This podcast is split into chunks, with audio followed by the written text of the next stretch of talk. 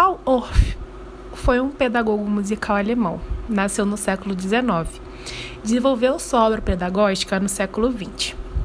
Embasou o ensino da música interligando a música com a dança, os movimentos e a linguagem. Por influência de seus pais e o ambiente musical que se encontrava, começou os seus estudos aos 15 anos e dentro disso trouxe toda a sua bagagem acumulada das expressões e vertentes artísticas, que vem ganhando desde a sua infância até a sua adolescência. A dança começou a ter mais interação com a música. A coreografia se desloca do foco inicial, que é o clássico, e começa a desenvolver novas formas de expressão. Essas tendências que são apresentadas acabam influenciando o trabalho de Orff.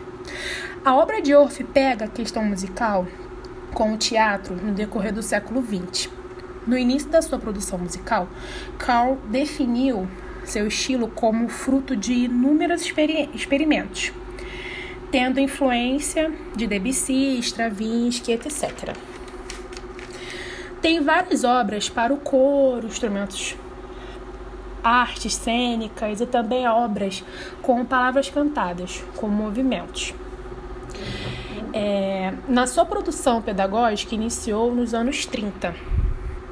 É, uma delas é a música elementar, conceito que traz a música com vivência, a prática musical com a vivência. Pode ser trabalhada com adultos e crianças. Elementar, porque o que a criança observe vai se refletir quando for adulto. E as suas obras foi em meados dos anos 50.